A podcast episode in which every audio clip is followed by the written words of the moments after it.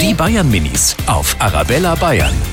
Hallo ihr Lieben, sag mal, warum braucht man eigentlich Schwimmflügel? Wenn man nur nicht schwimmen kann, dann braucht man Schwimmflügel, weil das, das ist aus Luft und, und Luft schwimmt auf dem Wasser. Wenn man noch nicht gescheit schwimmen kann, dann hilft es ganz gut, die Schwimmflügel. Also Schwimmflügel braucht man, weil ähm, wenn man nicht schwimmen kann, dann kann man die hier durch und dann geht man nicht unter. Wenn die Oma also nicht schwimmen kann, dann nimmt man halt so einen Schwimmreifen her, wo man sie so einlegt und sie so treiben lässt.